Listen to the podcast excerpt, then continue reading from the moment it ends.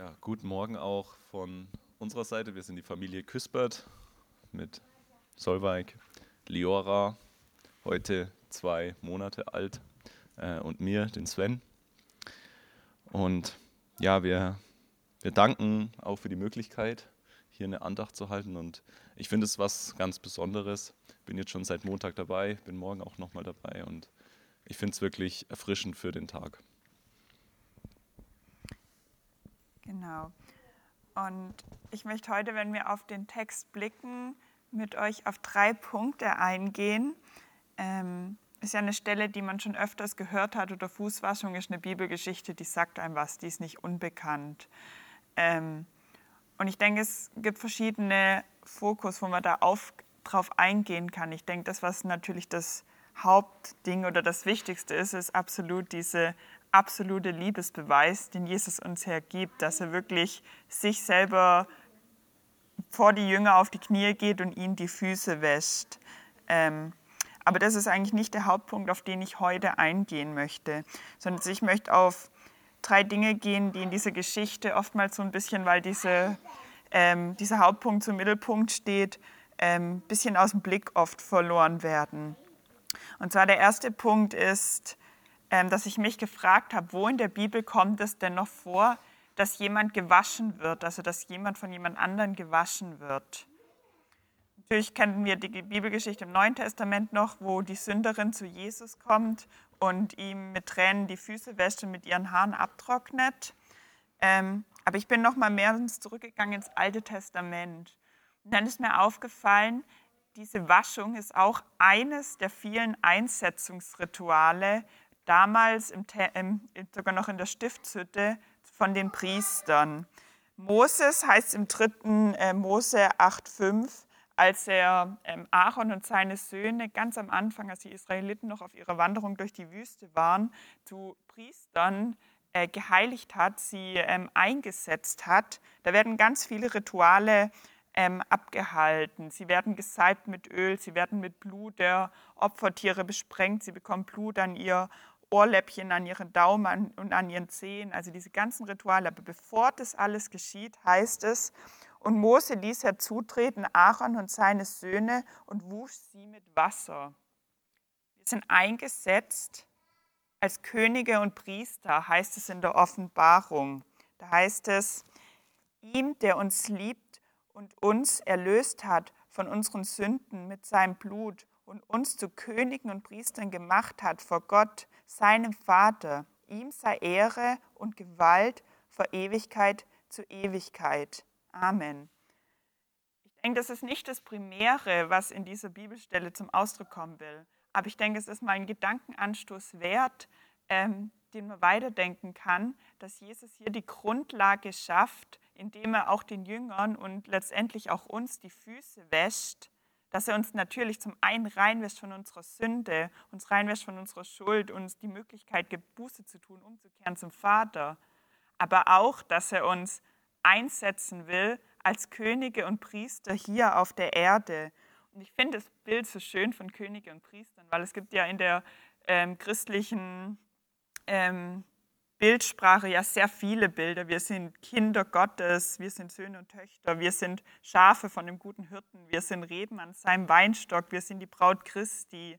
Und ich denke, die Reihe kann man noch weit fortführen. Und es sind alles mega die coolen Bilder. Und ich denke, es gibt Zeiten in unserem Leben, das ist richtig und gut, dass wir zu Papa Jesus kommen können als kleine spielende Kinder und auf seinem Schoß uns ausruhen dürfen. Und es hat seine Berechtigung. Aber ich glaube, Gott will uns nicht da in diesem Babybreialter halten. Das darf sein, das hat seine Berechtigung. Aber ich glaube, er hat noch was Größeres mit uns vor. Und ich liebe das Bild von König und Priester, weil es ein Bild ist, das einfach uns Verantwortung gibt, das uns Verantwortung zuspricht. Ein König und ein Priester, das sind Menschen mit, mit Macht, mit Gewalt, die was befähigen können, die Auswirkungen haben in ihrer Zeit, in ihrem Umfeld. Und ich will diese Frage heute so an uns geben sind wir uns bewusst, dass wir Könige und Priester sind? Sind wir uns bewusst, dass wir als solche auf der Welt wandeln?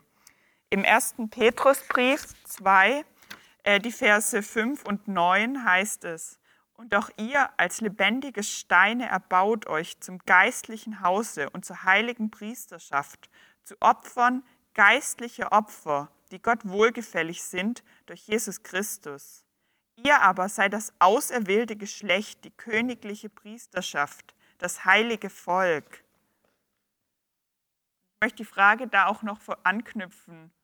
Wollen wir das überhaupt? Verantwortung übernehmen für Jesus? Wollen wir das überhaupt? Ich meine, zu Gott kommen als Kind, als ahnungsloses Schaf, das einfach nur dem Hirten folgt, das ist schön und das tut gut und das tut mir gut, weil ich zur Ruhe kommen darf.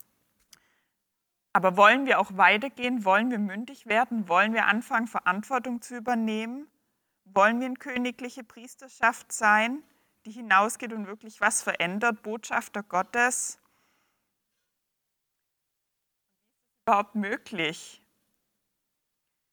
Da komme ich dann schon zu meinem zweiten Punkt. Ich habe gerade eben die Frage gestellt, sind wir uns überhaupt bewusst, dass Gott uns zur Mündigkeit führen will, dass, er uns, dass wir Priester sind und Könige? Jesus war sich sehr wohl bewusst, wo er, wer er war. Ich finde es so prägnant in dieser Bibelstelle. Man geht da so schnell drüber hinweg, aber in Vers 3 heißt es, ich zitiere jetzt hier aus Luther, ähm, Jesus aber wusste, dass ihm der Vater alles in seine Hände gegeben hatte und dass er von Gott gekommen war und zu Gott ging. Und dann geht es fort und er nahm das, äh, das leinerne Gewand an und die Schale mit Wasser und, und, und. Aber Jesus wusste, dass der Vater ihm alles in seine Hände gelegt hatte und dass er von Gott gekommen war und zu Gott ging. Ich habe mich gefragt, warum erwähnt Johannes, also der ähm, Evangelist, erwähnt es an dieser Stelle explizit. Das ist ja nicht, dass Jesus während den Jahren seines Dienstes das irgendwann mal vergessen hätte oder wenn er irgendwie die Blinden sehend macht und die Tauben hörend oder irgendwelche anderen Wunder wirkt oder wenn er predigt. Das ist nicht, dass er das irgendwie vergessen hat, aber Johannes schien es an dieser Stelle nochmal ganz explizit wichtig zu sein, zu erwähnen, dass Jesus weiß, wer er ist, von wo er kommt und wohin er geht und dass er weiß, was Gott ihm alles in seine Hand gegeben hat. Warum schreibt er das an dieser Stelle? Und dann dachte ich so, wahrscheinlich, weil das die Grundlage ist, dass Jesus überhaupt so selbstlos dienen kann. Die absolute Grundlage für seine hingebungsvolle Liebe zu uns, zu seinen Jüngern, aber auch zu allen Menschen, denn der Weg geht ja von da aus weiter. Er geht ans Kreuz, er stirbt für uns. Ähm, die Grundlage dafür, dass er diesen Schritt geht, ist, dass er sich bewusst ist, zu dieser Zeit, zu jeder Zeit, aber explizit auch zu dieser Zeit, wer er ist und dass seine Hände voll sind mit dem, was Gott ihm gegeben hat. Dass er nicht aus einem, ähm, aus einem Aktionismus heraus das tut oder aus einem, oh, ich muss jetzt noch irgendwas für Gott tun oder aus einem, ähm, ja, einfach aus falscher Motivation, sondern er tut es aus der Motivation, dass er weiß, er ist Gottes Sohn und es ist sein Auftrag und Gott hat ihn überreich seine Hände Folge geben. Und ich denke, dass wenn, Jesus, wenn es so wichtig ist, dass Jesus das wusste, wie viel wichtiger ist es, dass wir das wissen in unserem alltäglichen Dienst, bevor wir uns in die Arbeit stürzen, bevor wir uns am nächsten dienen wollen, bevor wir hinausgehen in die Welt und Verantwortung übernehmen, dass wir innehalten und uns bewusst machen, wer wir sind, wohin wir gehen. Ähm, wir haben es vorhin in dem Lied gesungen. Ähm, ja, es gibt viele Wohnungen, ähm, genau, wo wir hingehen. Wir gehen zu den Wohnungen, die Jesus uns bereitet hat. Und auch, was ist in unseren Händen? Auch unsere Hände sind gefüllt. Wir haben auch gesungen, er war es, der uns zuerst geliebt hat. Unsere Hände sind schon voll. Aber dessen müssen wir uns bewusst werden, weil aus leeren Händen lässt sich schlecht geben. Wir müssen uns bewusst werden, was Jesus in unsere Hände gelegt hat. Ähm, und als dritten äh, Punkt wollte ich mit uns noch ein bisschen auf diesen Dialog zwischen Petrus und Jesus eingehen. Ähm, ich feiere einfach Petrus, weil der ist ein Mann der Extreme und da kommt noch so schöne Fragestellungen. Genau, ähm, Jesus, äh, Petrus will sich von Jesus nicht die Füße waschen lassen. Er sagt, nimmermehr sollst du mir die Füße waschen. Ähm, bisschen, finde ich, hat es auch was Schönes, weil es daran erinnert, wie zum Beispiel Johannes der Täufer sagt, hey, ich bin nicht mal würdig, die Sandalen von Jesus aufzubinden. Oder auch von seiner Erkenntnis, wenn Jesus fragt, wer bin ich? Und er sagt, hey, du bist der Messias, der lebendige Gott ist. Also er hat schon dieses Verständnis gehabt von, boah, ich bin nicht würdig, dass Wäscht. Ähm, und gleichzeitig sagt Jesus dann, aber du, das verstehst du jetzt nicht, aber wenn du Anteil haben willst an mir, dann muss ich dir die Füße waschen. Also es ist wichtig, dass auch wir, übertrage ich jetzt mal, bereit sind, uns von Jesus die Füße waschen zu lassen, dass wir bereit sind, dieses vollkommene Opfer anzunehmen, um Anteil haben, zu haben an Jesus. Also das kann für manche ein Riesenschritt sein, dieses Ich bin das gar nicht wert, das anzunehmen, was Jesus für mich getan hat. Petrus verfällt dann aber an dieser Stelle ins andere Extrem und sagt, boah, wenn ich nur so Anteil an dir haben kann, Jesus, dann genügt mir das noch nicht. Was du dann tust, das ist mir noch nicht genug. Ich will da noch mehr. Ich will, dass du mir noch den Kopf wäschst und den Körper und am besten noch alles, was sonst noch geht. Und Jesus sagt, nee, nee, entspann dich. Das, was ich tue, das, wenn ich dich reinwasche, das ist genug. Ähm, ja, er sagt, ich habe also sozusagen, wer gewaschen ist, bedarf nichts, als dass ihm die Füße gewaschen werden. Dann ist er ganz rein und ihr seid rein. Also Jesus spricht ihm zu, hey, das, was ich getan habe, wenn ich dich reingewaschen habe, das ist genug. Da muss nichts mehr hinzugefügt werden. Keine andere nochmal größere Waschung und, und, und. Es ist genug. Und ich denke, da können wir uns genauso wie in dem einen Extrem, vielleicht mal der eine oder andere auch in dem anderen Extrem finden, dass wir manchmal anzweifeln, ist es, wenn Jesus mich reingewaschen hat, ist es wirklich genug? Oder wenn mein Leben gut läuft und ich gerade einfach einen schönen Tag habe und nicht irgendwie das Gefühl habe, ich habe jetzt groß gesündigt, dann ist vielleicht leicht. Aber wenn ich irgendwie mal einen Tag habe, wo ich richtig ähm, ja, neben mir stand und irgendwie einfach gemerkt habe, hey, das war nicht nach Gottes Willen der Tag, fällt es mir dann immer noch leicht darauf zu vertrauen, ja, ich muss zu Gott umkehren und ich darf ihm das hinlegen und ich darf wieder Buße tun. Aber ist es dann leicht für mich zu vertrauen, dass es immer noch genug ist, was Jesus getan hat, dass ich jetzt nichts wieder tun muss, um das wieder gut zu machen und noch was, nochmal irgendeine Waschung zu machen, dass es genug ist. Jesus sagt, es ist genug. Vertraue ich darauf. Und ich finde diese drei Punkte eigentlich sehr wichtig, weil wir haben dann am Ende nochmal die Verse gelesen von diesem Doppelgebot der Liebe. Jesus sagt, hey, so wie, wie ich euch geliebt habe, wie ich euch die Füße gewaschen habe, wie ich euch, mein Leben für euch hingegeben habe, das ist vollkommene Liebe. Also ich übertrage die Bibelstelle jetzt. Und ihr seid aufgerufen, auch so zu lieben. Und ich glaube, diese drei Punkte, die können uns da schon nochmal befähigen, uns sage sie nochmal, uns bewusst zu werden, dass Jesus uns auch beruft oder wir berufen sind, Verantwortung zu nehmen, mündig zu werden als Kinder Gottes und zu Königen und Priester zu werden. Dass wir uns, bevor wir dienen, bewusst werden müssen, wer wir sind und was Gott uns alles geschenkt hat, dass er uns zuerst geliebt hat, dass wir innehalten und uns ja bewusst werden, machen, wo wir hingehen, als Grundlage dafür, ähm, um überhaupt zu dienen. Und das Dritte, dass wir selber darauf vertrauen, dass das, wenn wir wir haben es auch noch den anderen Bibelvers von Sam vorher gehört. Wir wollen diese Botschaft unverfälscht verkünden. Wir wollen zu Jesus Wort stehen. Aber wenn ich anderen zusprechen will, das, was Jesus für dich, für dich getan hat, das reicht aus, dass deine Schuld vergeben ist.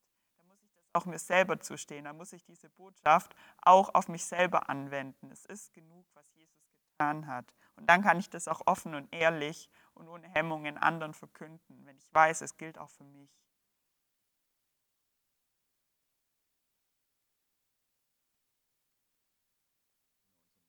Abschluss dürfen wir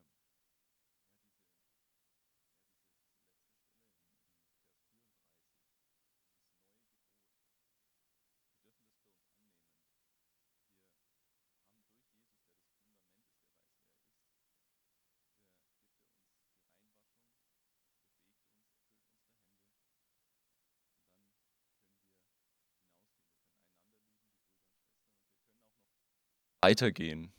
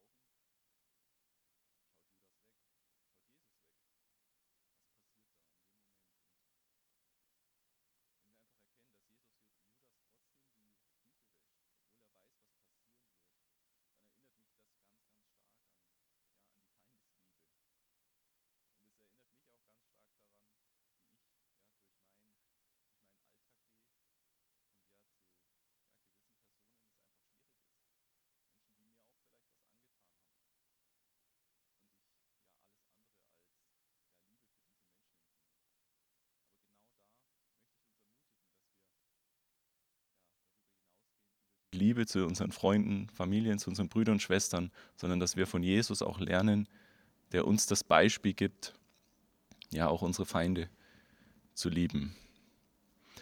Ich möchte uns jetzt zusammen einladen, einfach Stille zu haben für ein paar Minuten und uns einfach nochmal diese Punkte, wir sind eingesetzt zu Königen und Priestern, wir sind reingewaschen, er füllt uns die Hände und Jesus weiß, wer er ist. Und dadurch dürfen wir das auch wissen für uns. Und einfach auch zu wissen, dass es, dass es genug ist, dass wir uns diese Punkte nochmal vornehmen, jeder einzeln individuell. Und ich dann den Abschluss mache, indem ich einfach nochmal den Vers 34 und 35 dann vorlese.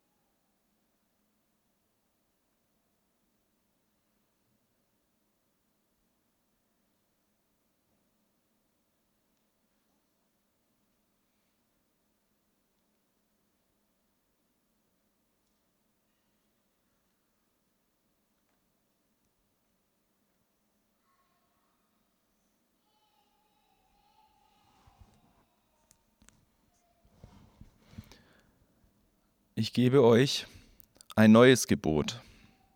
Liebt einander. Ihr sollt einander lieben, wie ich euch geliebt habe. An eurer Liebe zueinander werden alle erkennen, dass ihr meine Jünger seid. Amen.